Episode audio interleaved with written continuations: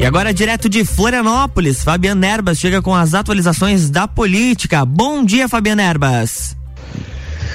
Bom dia, Luan, e muito bom dia aos nossos amigos ouvintes do Jornal da Manhã. Estamos no ar com mais uma coluna Política comigo, Fabiana Erbas, aqui pela nossa rádio RC7. O nosso encontro marcado de todas as quintas-feiras, sempre cedinho, a partir das sete da manhã até as sete trinta, a gente vai aqui pela RC7 falando sobre tudo aquilo que foi notícia, tudo aquilo que foi polêmica, aquilo que deu o que falar aí na política nacional, estadual e local, né? É, na última semana. Né? Tivemos muita coisa aí acontecendo e isso a gente vai falar aqui é, na nossa coluna de hoje, sempre dando a nossa opinião, né? É, pessoal sobre os fatos polêmicos é, e que foram notícia na política brasileira. É, e essa semana, como tradicionalmente aí a gente gosta de iniciar, né? Né, o nosso a nossa coluna neste primeiro bloco tratando especialmente da política local e especialmente no caso da política estadual, né? E tivemos aí assuntos importantes que aconteceram, importantes notícias aí. A gente vai começar sobre o caso dos respiradores fantasmas, né? O caso dos 33 milhões de reais que sumiram aí dos cofres públicos, né? Do dinheiro do pagador de impostos catarinense para comprar supostamente os respiradores eh, durante a pandemia, né? 33 milhões, respiradores esses que nunca foram entregues, né? O famoso caso envolvendo a empresa fantasma Veiga Med, né? Então, eh, tivemos alguns desdobramentos nessa semana, né? Primeiro, começamos na semana passada com o governo do estado de Santa Catarina se antecipando as notícias que talvez já soubesse que iriam vir nesta semana, se antecipando em divulgar uma versão de que a maior parte dos 33 milhões de reais desviados, nesse caso dos respiradores fantasmas, já teria sido localizada, seja pela justiça ou seja através da ajuda de investigação do próprio governo do estado. O governo soltou uma nota fundamentando, dizendo que dos 33 milhões milhões, cerca de 31 ou 30 milhões já teriam sido localizados e estariam depositados em juízo em forma de recuperação dos valores, ou pelo menos se não do todo, de parte dos valores eh, dispendidos com a operação da compra dos respiradores que nunca vieram né? É, e, e, o governo do estado colocando então, digamos assim, como um sucesso seu o fato do da recu eventual recuperação dos valores é, pagos à Veiga Med nessa situação. Aí, é, de forma não diria espantosa, mas numa sequência lógica, nesta semana, eh, após a divulgação desta nota do governo do estado, o, o, que, o que nós tivemos aí foi a denúncia por parte do Ministério Público de eh, determinadas, especificamente de 14 pessoas, né, envolvidas na questão eh, da compra fantasma do caso Veiga Med, né? Então tivemos aí a denúncia apresentada pelo Ministério Público contra o ex-secretário da Casa Civil Douglas Borba, né? É, esse está denunciado como um dos responsáveis pela questão da compra dos respiradores fantasmas. Também o ex-secretário da Saúde, Elton Zeferino, também acabou denunciado, né, é, dentro do caso Veiga Med.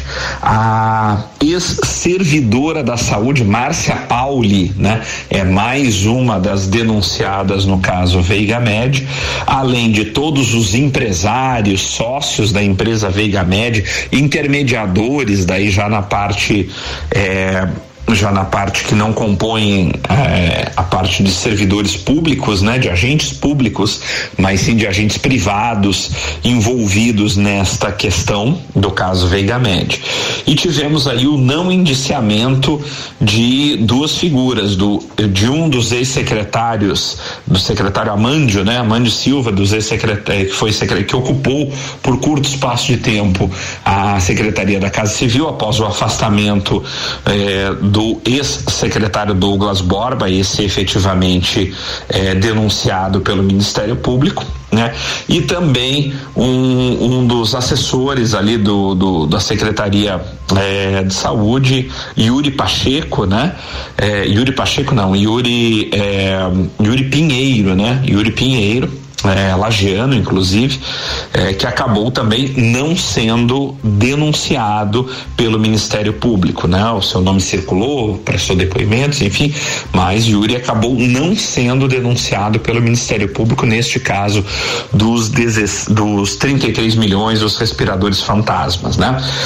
Então, a partir de agora, com a denúncia encaminhada pelo Ministério Público, eh, vai haver a apreciação da denúncia pelo juízo competente, né, criminal, eh, aqui da comarca da capital, o que vai definir se in, eh, abre ou não ação penal. Uma vez aceita, se a denúncia for aceita contra essas 14 pessoas contra as quais a denúncia foi proposta pelo Ministério Público, o juízo pode negar ou pode aceitar a denúncia, uma vez aceita a denúncia, o caso segue daí sim já transformado em ação penal, é, tendente a, ao seu cabo, punir os responsáveis ou inocentar aqueles que acredite inocente ao longo de todo o processo da ação penal. Então a coisa andou, temos aí 14 réus, é, 14 réus eh, denunciados pelo Ministério, não réus ainda, né? 14 denunciados pelo Ministério Público que podem se tornar réus é, caso o, o, o judiciário, que o presidente, que o presidente, que o juiz que vai presidir, né, essa ação penal, é, decida de fato receber a denúncia do Ministério Público, né?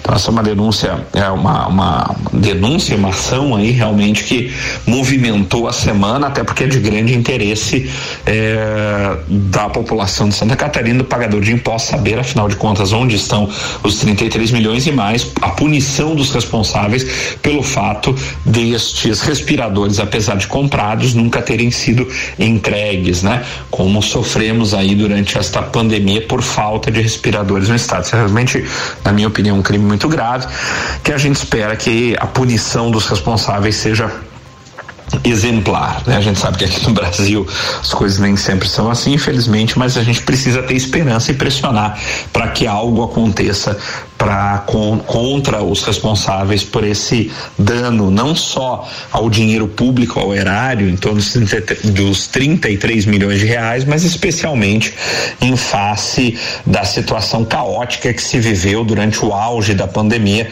com a falta de equipamentos respiratórios, tá? É, que tinham sido comprados e que jamais foram entregues neste caso. É o que a gente espera, né?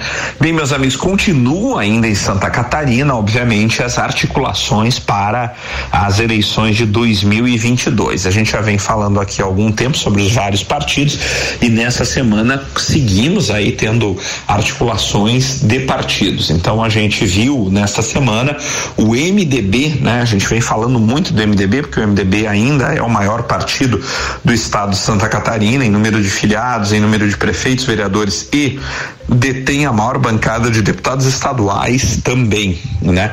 Então a gente vinha falando de um racha dentro do MDB, né? O partido pretende fazer prévias, né, para escolha dos seus candidatos e o partido tinha aí ou ainda tem, agora ninguém sabe o que vai acontecer, é, pelo menos três pré-candidatos ao governo do estado, sendo eles o senador Dário Berger, o prefeito de é, é, do Sul, é, Antídio Lunelli, e o presidente da sigla, o deputado federal Celso Maldaner, né?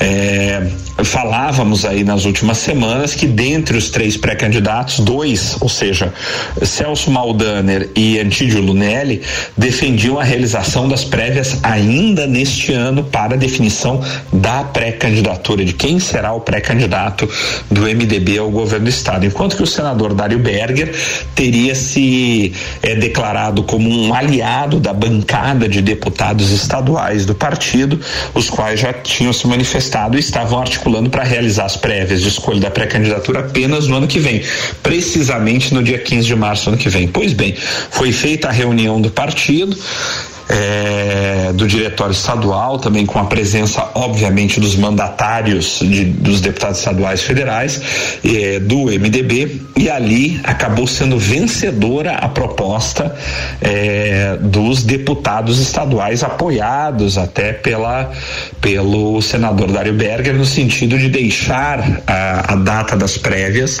literalmente para o ano que vem, para o dia 15 de março, adiando o máximo possível.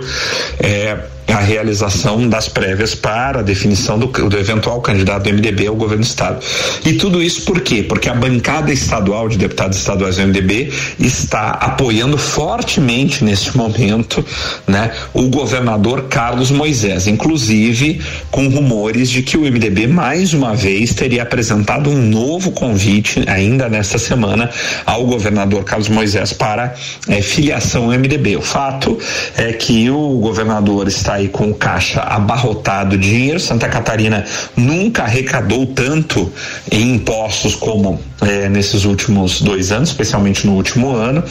O governo do estado fez também, é, é de se reconhecer o dever de casa no sentido de diminuir o tamanho e o custo da máquina pública. Isso fez com que esses dois fatores fizeram com que sobrasse dinheiro no caixa do governo e agora o governo do estado está literalmente distribuindo dinheiro para os prefeitos estaduais, especialmente prefeitos ligados ao MDB.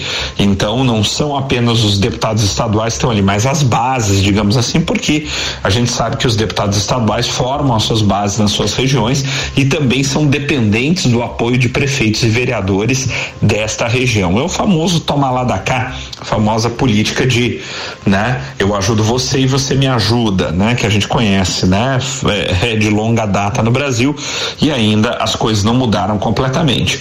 Então, nesta queda de braço do MDB, venceu a ala dos deputados estaduais que querem deixar a escolha do eventual pré-candidato para o ano que vem e se fortalece a posição, inclusive, da possibilidade de Carlos Moisés, o governador, vir para o MDB. Ele que está sem partido ainda. Vamos acompanhar nesse sentido. Bem, meus amigos, estamos chegando ao final do primeiro bloco da nossa coluna Política comigo, Fabiana Erbas, aqui na Rádio Mix, dentro do Jornal da Manhã. Não saia daí, porque nós vamos voltar já já com o segundo bloco da nossa coluna. Fique aí, nós voltamos já já, porque tem muita coisa para a gente conversar sobre política ainda. Não saia daí, voltamos já já para o nosso. RC7713, Jornal da Manhã, a coluna política com Fábio Nerba sem oferecimento de Gelafite, a marca do lote.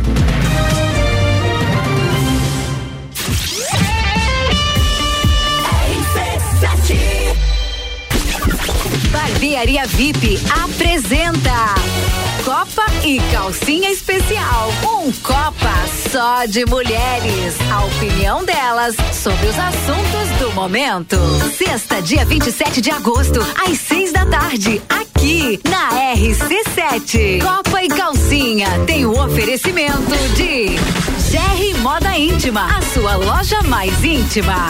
On Store Marisol Dequinha, moda infantil do RN ao 18 com as melhores marcas do mercado. Ótica Santa Vista, seus olhos merecem o melhor. E Barbearia VIP, tire um tempo para você. Marque seu horário pelo 98875 7878. RC7 Atenção! Venha construir a sua casa no loteamento Pinhais, no bairro Penha em Lages. Lotes de 360 metros quadrados, com infraestrutura completa e construção liberada. Entrada a 14 mil e dez reais e 180 parcelas de mil duzentos e quarenta e três reais. Condições para lotes com 360 metros quadrados. Aproveite as últimas unidades. Visite nosso plantão de vendas no local. Mais informações no 47 3365 8800. Realização Gelafite a marca do lote. RC7714, Jornal da Manhã está de volta. A coluna política com Fábio Nerbas tem oferecimento de Gelafite, a marca do lote.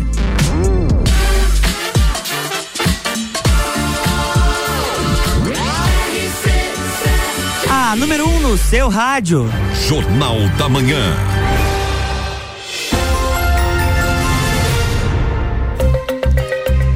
Estamos de volta, bloco 2. Olá, Luan, e olá, amigos ouvintes do Jornal da Manhã. Estamos de volta com o segundo bloco da nossa coluna Política comigo, Fabiana Erbas, aqui na nossa rádio RC7.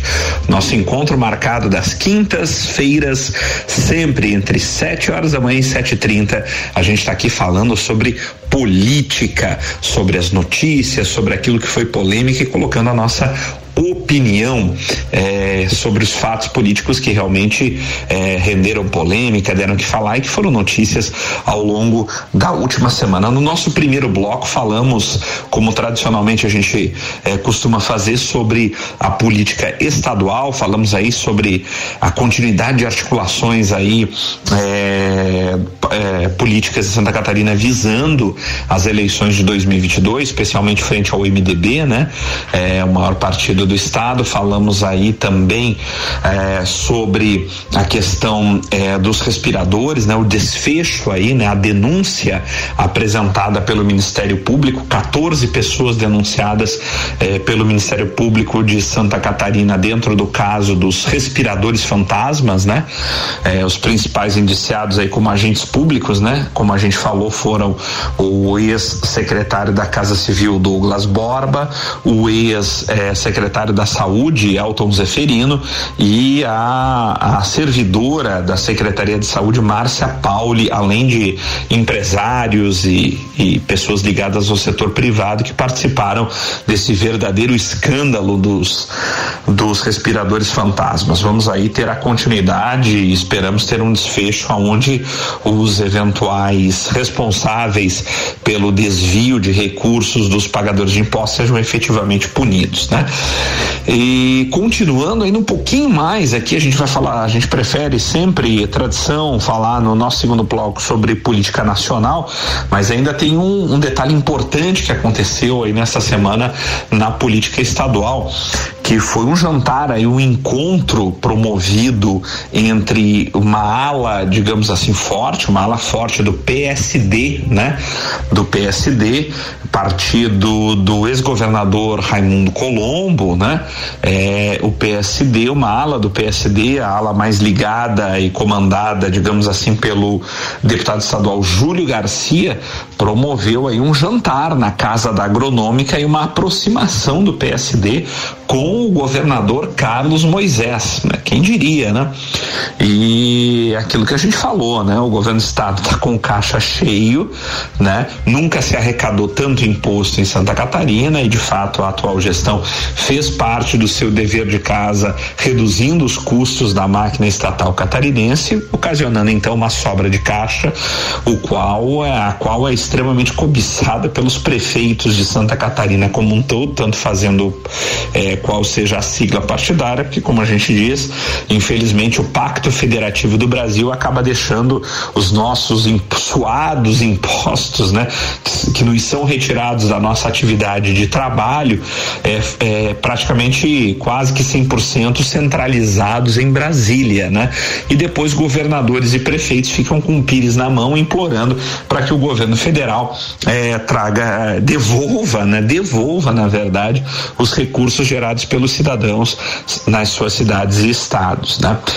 Enfim, é, esse esse acontecimento envolvendo o, o PSD é, que é, que trouxe aí um buchicho, né, digamos assim, dessa semana, é um encontro promovido pela, como eu disse, pela ala mais ligada ao deputado estadual Júlio Garcia, né, é, e o encontro então foi viabilizado através do secretário da Casa Civil Heron Giordani, que é filiado ao PSD e ligado à área do deputado estadual Júlio Garcia Garcia, né?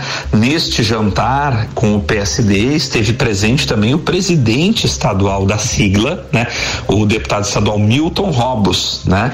É, além de outras lideranças, especialmente prefeitos e alguns vereadores ligados ao PSD lá também estiveram. Obviamente que o encontro não contou com a presença do ex-governador Raimundo Colombo e até onde sei também não contou com a presença do ex-prefeito de Blumenau Napoleão Bernardes, né, que são aí os pré-candidatos aí é, é, colocados pelo PSD, mas contou com a presença é, é, do prefeito de Chapecó, né, João Rodrigues, que também do PSD esteve no encontro e se demonstrou muito próximo e muito simpático ao governador Carlos Moisés, apesar do afastamento total do governador em relação ao presidente da República e da forte aproximação nos últimos tempos aí do prefeito de Chapecó, João Rodrigues com o presidente da República. Né? É um movimento é, inusitado, né? aí a gente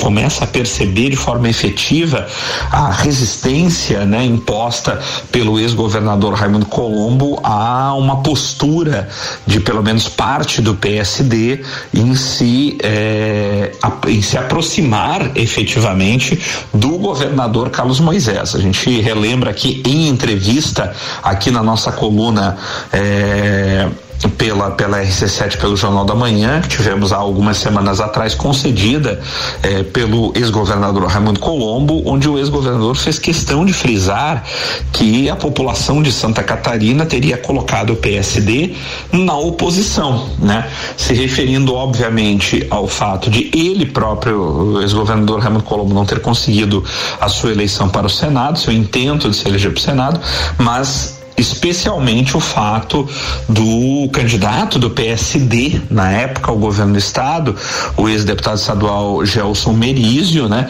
que acabou sendo derrotado, né, nas urnas em segundo turno eh, pelo eh, governador Carlos Moisés, inclusive com uma distância expressiva de votos para Santa Catarina, uma distância de coisa de mais, mais de um milhão de votos de distância, realmente demonstrando que a população de Santa Catarina, como diz o ex-governador, isso é fato, colocou o partido PSD na oposição, né? Mas o fato é que uma ala é, expressiva do PSD vem demonstrando interesse na aproximação com o governador Carlos Moisés, que segue ainda sem partido. Como falei no primeiro bloco, vem sendo assediado por vários partidos, em especial o MDB, né? Mas aí tudo indica que o PSD também está aí, pelo menos uma parte do PSD, flertando, digamos assim, com o ex-governador, com o governador. É, é, minto com o governador eh, Carlos Moisés, né, malgrado o posicionamento de dois pré-candidatos do partido colocados, como eu disse, tanto o ex-governador Raimundo Colombo quanto o ex-prefeito eh, de Blumenau, Napoleão Bernardes. Especialmente o ex-governador Raimundo Colombo defende enfaticamente que o PSD deveria se manter na oposição ao governo Carlos Moisés. Mas o que a gente vê é que pelo menos uma ala bastante forte do partido, na verdade, está a tentar a aproximação do PSD com o governador. Vamos conferir aí o que está acontecendo, né? E o que vai acontecer nos próximos dias de desdobramento disso tudo. Bem, meus amigos, a, a nível nacional, a polêmica, a expectativa está girando aí em torno de alguns fatos, mas especialmente em torno do, do, do, das manifestações que estão sendo convocadas por todas as vias, especialmente dentro das redes sociais, né? Para uma manifestação no dia 7 de setembro, né? É, em supostamente, né, aqui é que está a grande dúvida, né, em apoio ao presidente Jair Bolsonaro, o apoio inicialmente era a pauta também a questão do voto impresso, mas como o voto impresso acabou, eh, digamos assim, sepultado, né, na votação da, do projeto de emenda constitucional que traria ele na Câmara dos Deputados há algumas semanas atrás, agora essa manifestação toma uma outra conotação de apoio ao presidente da República e mais de apoio talvez a uma a, a, a algum tipo de é, movimento do presidente da República no sentido de agravar ainda mais a crise institucional que já se coloca, né? Já não é de hoje, a gente comenta aqui na, na nossa coluna é, o presidente da República aí forçando efetivamente uma crise institucional é, contra a Suprema Corte, né, um dos poderes, o Poder Judiciário, representado pelo Supremo Tribunal Federal, e também contra o próprio Congresso Nacional, que representa o outro poder da nação. São os três poderes no princípio da tripartição de poderes. Temos sempre executivo, né, onde está o presidente da República e os ministros eh, que o apoiam, né, do, do seu gabinete ministerial.